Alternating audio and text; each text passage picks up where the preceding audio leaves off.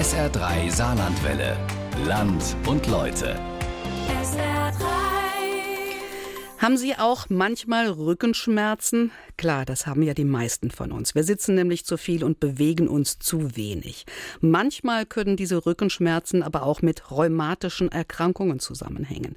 Diese Erfahrung musste ich selbst auch machen. Nachdem ich jahrelang wegen Bandscheibenvorfällen in Behandlung war, wurde dann vor einem Jahr Morbus Bechterew diagnostiziert, eine seltene rheumatische Krankheit. Ich wollte mehr über diese Krankheit und über die Möglichkeiten der Behandlung wissen, habe mich auf den Weg gemacht und das Ergebnis für unser heutiges Land und Leute zusammengefasst. Morbus Bechterew, eine Krankheit mit vielen Gesichtern.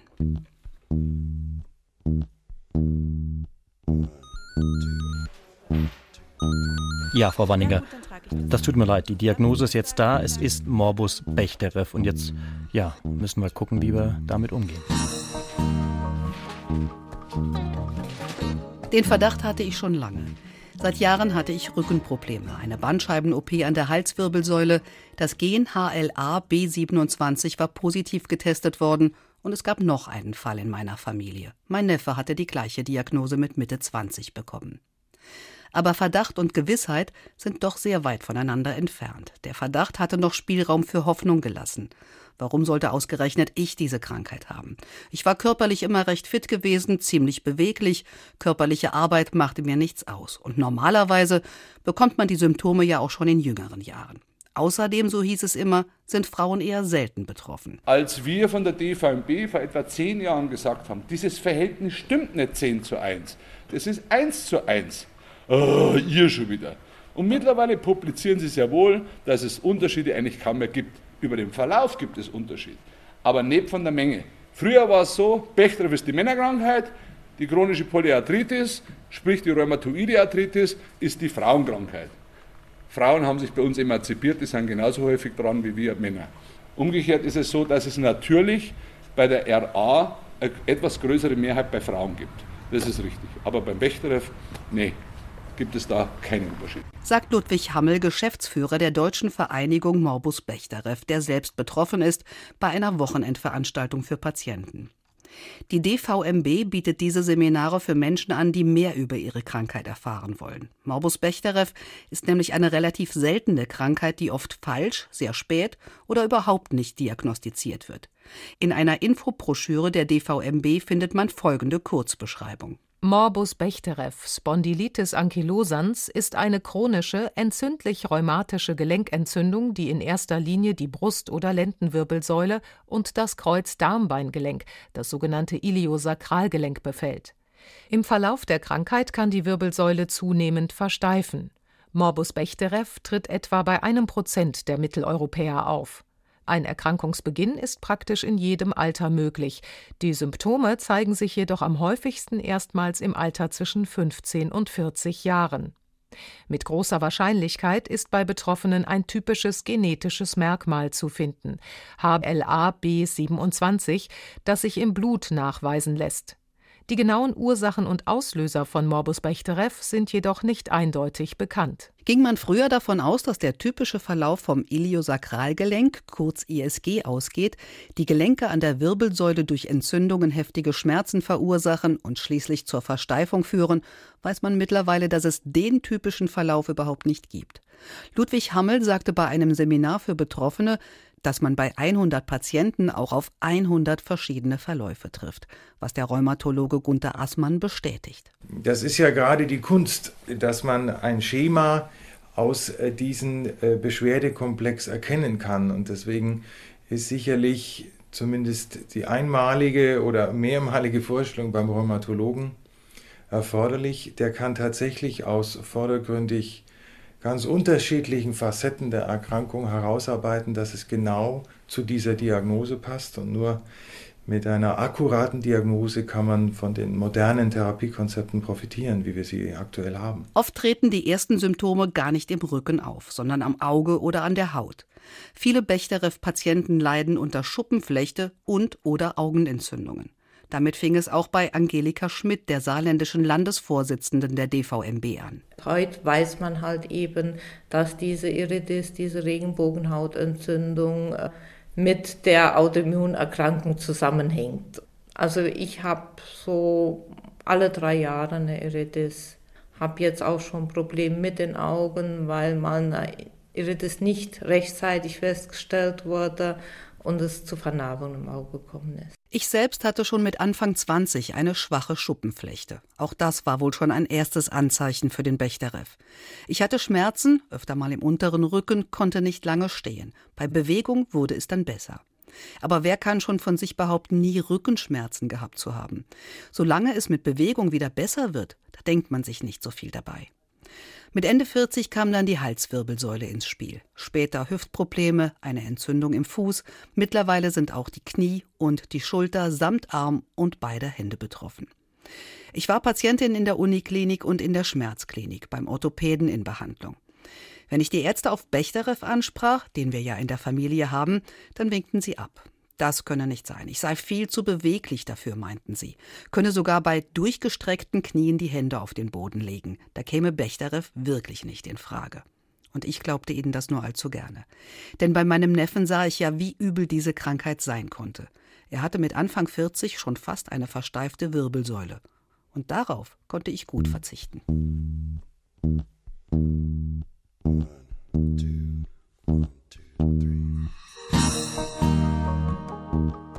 Morbus Bechterew, die Krankheit mit den vielen unterschiedlichen Gesichtern. Diese vielen Gesichter sind wohl auch ein Grund dafür, dass die Diagnose meist erst nach Jahren erstellt wird. Und wenn Sie heute hergehen und haben hier als Mann ein HLA 27 positiv, dauert es im Durchschnitt 8,4 Jahre.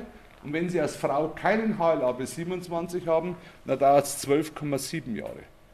12,7 Jahre wandern zwischen Arzt zu Arzt und was auch immer.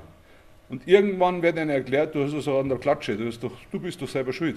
Wenn der Arzt nichts findet, hat der Patient dann Schuld. Betroffene haben oft eine lange Odyssee hinter sich, bis ein Arzt endlich feststellt, was los ist.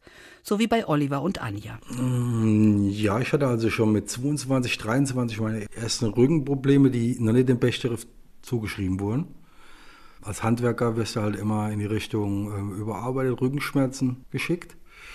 Und dann nach so einer typischen Bechterew-Odyssee vier, fünf Jahre von Arzt zu Arzt, dann irgendwann einen ambitionierten Arzt im Praktikum oder wie nennt man das, beim Hausarzt gehabt, der sich meine Anamnese oder was angeguckt hat.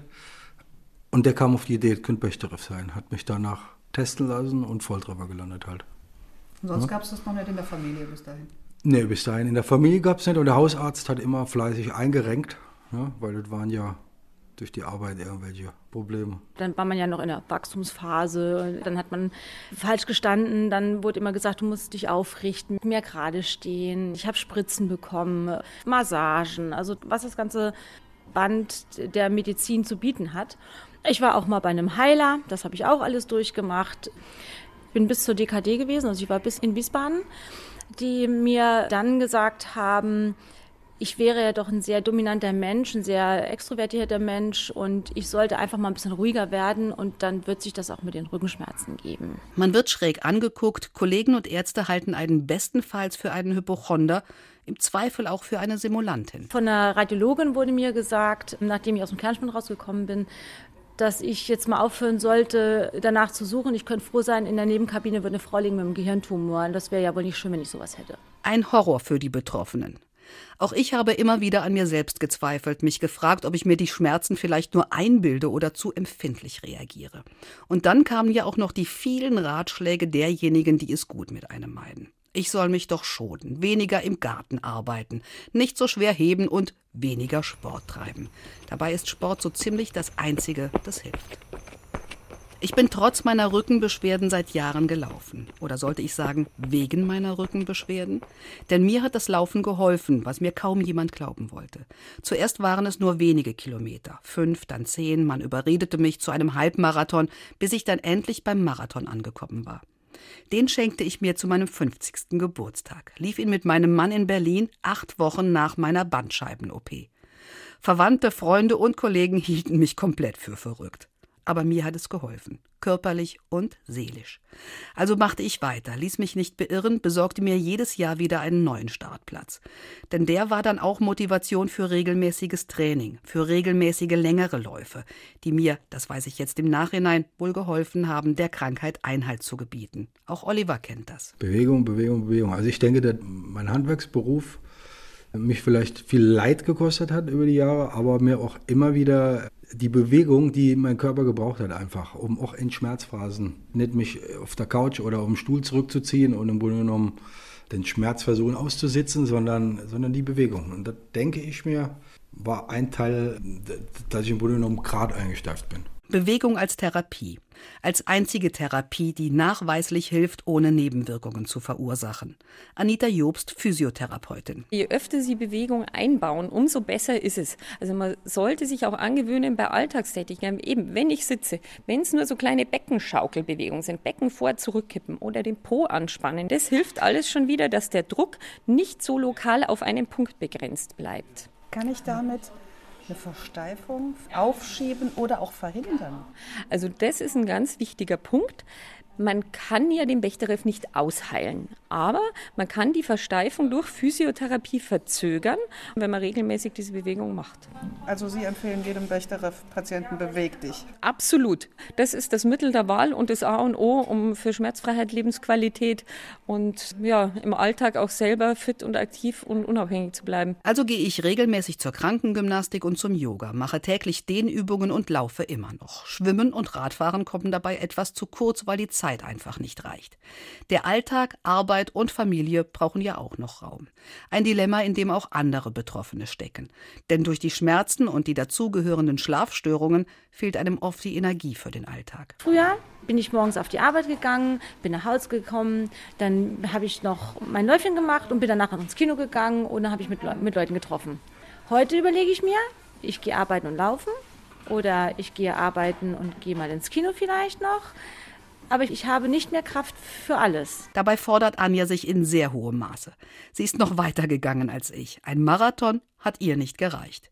Sie steckt sich als Triathletin ehrgeizige Ziele. Als ich die Medikationen, die ich jetzt habe, hatte und gemerkt habe, hey Chaka, Kraft kommt zurück und du bist wieder fit, habe ich dann ja zum Entsetzen meiner damaligen, also Rheumaärzte, ja entschlossen, ich mache einen Ironman. und äh, die haben die Hände im Kopf zusammengeschlagen und haben gesagt, kannst ja laufen gehen, ist ja in Ordnung. Und muss es denn unbedingt ein Ironman sein? Ich sagte, ja, muss, egal wie. und habe mir einen Trainer besorgt und habe gesagt, okay, ich bin jetzt fit, ich kann das jetzt, ich weiß nicht, was in zehn Jahren ist und ich muss das jetzt machen, egal wie. Das war, muss ich ganz klar auch für mich sagen, es war so eine Ego-Sache. Ja, ich, also ich will das jetzt machen und ich will das schaffen. Was aber auch am Ende dazu geführt hat, ist, dass ich emotional deutlich stärker geworden bin, dadurch auch. Ne? Weil ich sage jetzt mal, ich habe mir meinen Ironman auf den Arm tätowiert, deswegen auch. Und jedes Mal, wenn ich wieder in so eine Durstphase reinkomme, gucke ich mir auf den Arm und denke, hey, Schätzchen, du bist noch lange nicht am Ende. Du kannst noch viel mehr, ja. Und das ist dann so eine Schleife, die sich aufbaut und die mich immer wieder selbst auch motiviert dann. Diese Erfahrung gibt einem über Jahre Kraft und neue Motivation. Motivation, sich immer wieder in den Hintern zu treten und weiter zu trainieren. Und das hilft. Wenn andere über Muskelkater klagen, dann sind wir mit unserem Bechterew froh, nur Muskelkater zu haben. Das ist nämlich eine Art von Schmerz, die gut zu ertragen ist. Der Schmerz, der sich bei uns einstellt, wenn wir uns nicht bewegen, der ist viel schlimmer. Er kommt gerne nachts, wenn die Muskulatur sich entspannen sollte. Der Schmerz an sich ist die eine Sache. Die andere Sache ist halt, wenn du durch den Schmerz deine Ruhephasen oder dein Körper sich keine Ruhephasen mehr, mehr nehmen kann, die halt länger wie zwei, drei Stunden gehen. Und wenn sich das dann auch auf die Nacht auswirkt, das ist natürlich dann auch für die Psyche eine extreme, enorme Belastung, weil dir einfach diese Erholung fehlt. Du stehst morgens auf, nicht mit einem Gefühl, jetzt paar geht an, sondern stehst mit dem Gefühl auf, dass du komplett am Arsch bist. Weil die Tiefschlafphase auch fehlt. Da ist keine Erholung da. Du, und dann schleppst du dich und dann bist du in einem Kreislauf drin, gell? in einem typischen Rheumakreislauf. Du bist morgens gerade in der Lage, dich aus dem Bett zu schleppen, bis du entlaufen kommst, dann funktioniert es langsam.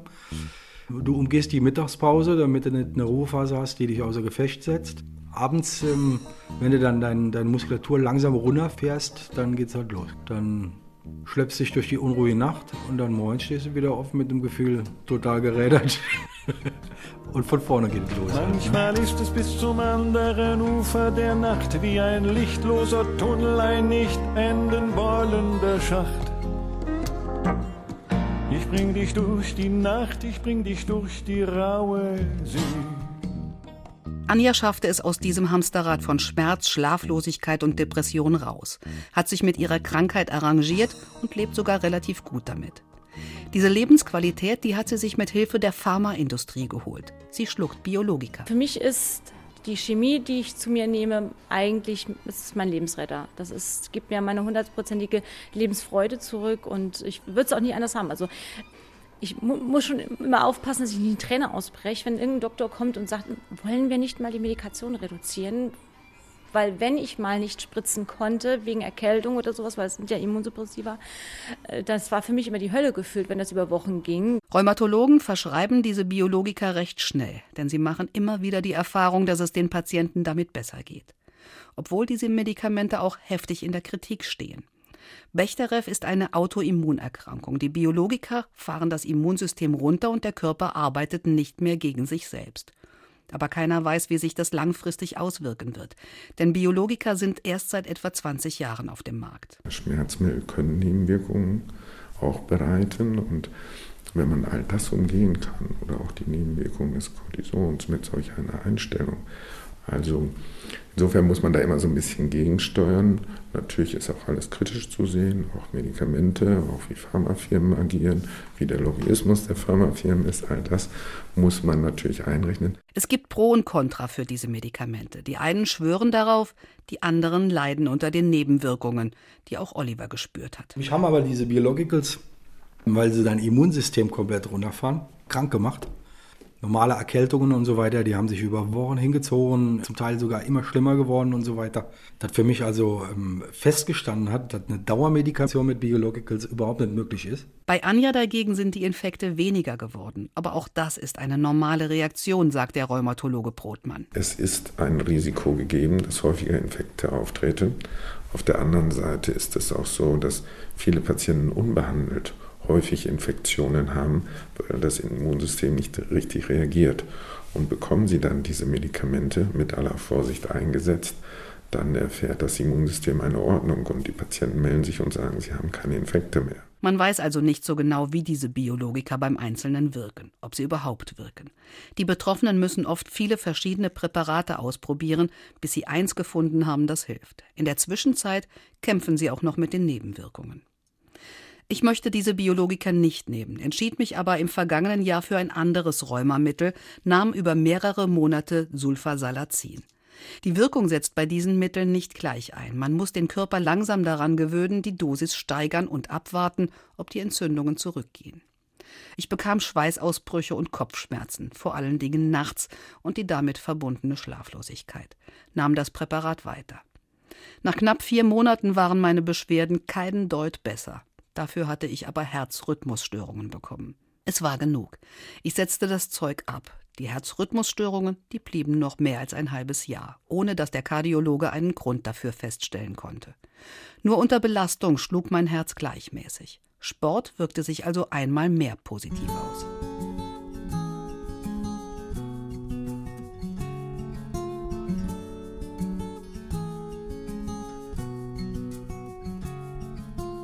Ich suchte nach Alternativen zur Schulmedizin. Die Ernährung hatte ich bereits von vegetarisch auf vegan umgestellt, denn nachweislich fördern tierische Produkte Entzündungsprozesse im Körper, da sie Arachidonsäure enthalten, die Entzündungen im Körper begünstigen.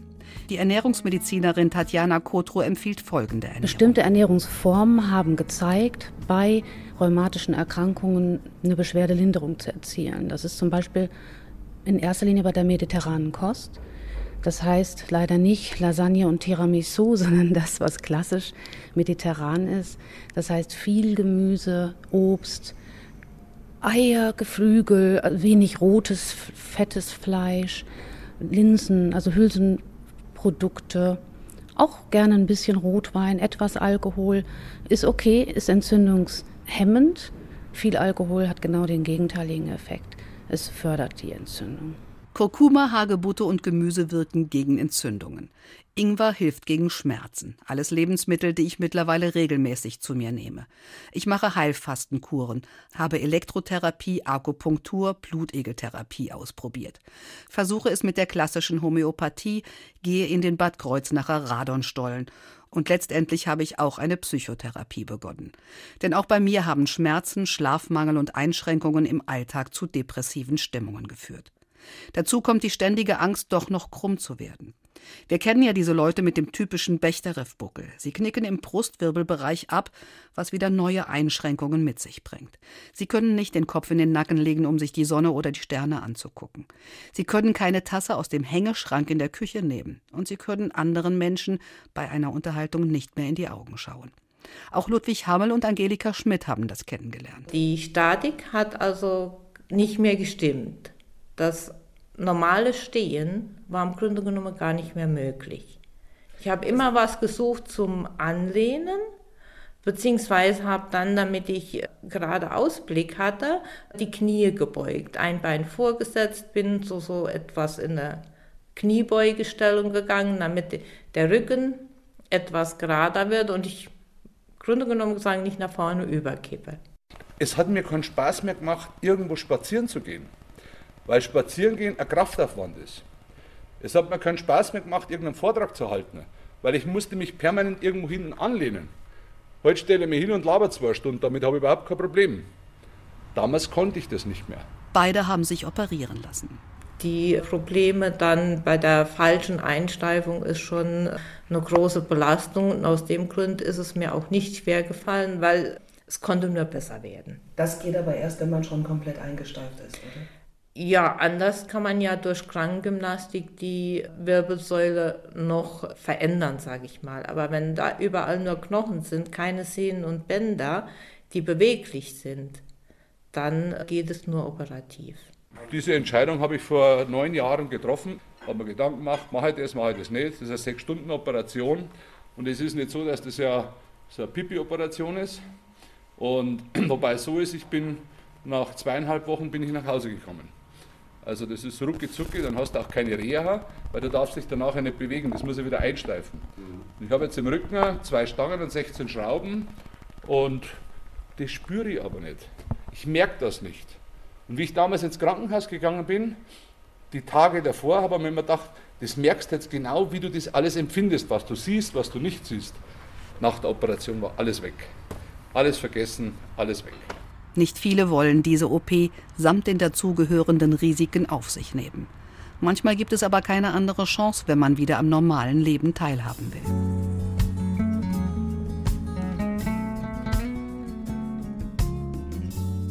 Schmerzen, fehlender Schlaf, Versteifung, fehlende Medikamente, schlecht informierte Ärzte. Dazu kommt, dass die Rheumatologen hoffnungslos überlastet sind. Wartezeiten von mehr als einem halben Jahr sind Normalität. Da sollte man meiden, dass die Betroffenen an ständigen depressiven Verstimmungen leiden. Aber dem scheint nicht so zu sein. Die Physiotherapeutin Anita Jobst hat sogar die Erfahrung gemacht, dass gerade die Bechterew-Patienten mit viel Engagement und Spaß bei der Sache sind. Bechterew-Patienten sind so motiviert und einfach sehr mitwirkungsfreudig. Bechterew-Patienten sehen einfach auch, dass ihnen Bewegung sehr viel bringt. Also haben große Effekte durch Bewegung. Daher kommt eine hohe Motivation und egal welche Übungen man zeigt, arbeiten die mit, hauen sich wirklich rein und das merkt man auch beim nächsten Mal, wenn man Übungen wieder abfragt, dann wissen die immer noch, worum es geht. Wenn andere Patienten oft dastehen, wie in der Schule, ne, die Kinder, ich habe meine Hausaufgaben nicht gemacht. Das passiert eigentlich bei einem Bechterew-Patienten nicht. Die machen einfach. Das haben die Betroffenen selbst auch schon festgestellt. Sie lassen sich nicht so schnell unterkriegen und nicht gerne bemitleiden. Aber ich finde, Mitleid ist das Schlimmste, was da gibt. Ja. Das kann ich überhaupt nicht haben. Ja. Aber es gab auch schöne Momente in Läden oder so zu fragen, könnte man aus dem unteren Regal die Haferflocken holen oder die Äpfel da, weil ich selbst nicht mich bücken konnte. Ich hätte nur trockenes Brot gegessen, bevor ich jemanden frage, ob er sich bücken kann für mich. Am besten noch eine 80-Jährige Frage. Ja. Können Sie mir mal helfen? ich komme nicht ins untere Regal. Ja. Nee, ist klar. Sie brauchen Hilfe. 80-jährige Frau noch schneller läuft wie du. Ja. Ja. Du musst dich anstrengen, das Tempo mitzuhalten. Anja erzählt, dass sie in der Rheumaklinik und in der Reha-Klinik die Erfahrung gemacht hat, dass man die Bechtis, so wie sich diese Gruppe selbst nennt, gleich erkennt. Sie würden meist in größeren Gruppen zusammensitzen, erzählen und sehr viel lachen. Andere Gruppen dagegen hätten weit weniger Spaß miteinander, die Stimmung sei gedrückter. Auch Oliver kann das bestätigen. Die Bechteräffler, alles sehr lebensfrohe, lebensbejahende, sei denn in der Schmerzphase halt, Leute halt. Dem bleibt doch nichts anderes, oder? Eben. Ne, entweder, entweder oder. Ich meine, du, du musst dein Schicksal annehmen und, ähm, und das Beste draus machen halt. Ne? Und selber experimentieren, weil es Man muss, läuft bei gibt- jedem anders. Eben genau. Es gibt nicht, gibt nicht diesen, den ultimativen Heilungsweg oder so was. Jeder muss seinen Weg finden. Ähm, vielleicht auch erkunden, was hat erstmal die Krankheit ausgelöst, wieso ist der Bechterew ausgebrochen und dann muss jeder seinen eigenen Weg finden halt. Das motiviert und macht Mut. Ich werde also weiterhin täglich meine Übungen machen, regelmäßig zur Physiotherapie und Yoga gehen, weiterlaufen und mir vornehmen, vielleicht öfter schwimmen zu gehen. Außerdem auf meine Ernährung achten, mich homöopathisch behandeln lassen, in den Radonstollen gehen und, und, und. Im Moment habe ich meine Schmerzen ganz gut im Griff. Obwohl andere im nasskalten Herbst in einen Schub reinfallen, bin ich gerade rausgekommen. Aber ich habe auch zum Glück gute Bedingungen. Eine Arbeit, die mir Spaß macht, einen Hausarzt, der mich mit viel Geduld und Zeit unterstützt und berät, wenn ich wieder mal was Neues ausprobieren will. Und eine Familie, auf die ich immer zählen kann, obwohl sie durch meine Tiefs auch mitbelastet wird. Meine Prognose? Es gibt keine. Kein Mediziner kann mir sagen, ob es bei Gelenkentzündungen bleibt, meine Wirbel versteifen werden, ob das eine oder andere Organ noch in Mitleidenschaft gezogen wird, ob die Krankheit sich vielleicht auch wieder ganz zurückziehen kann. Ich habe mir vorgenommen, das Beste daraus zu machen und auf gar keinen Fall aufzugeben. Ich bin doch ein Bechti, ein positiv denkender Mensch.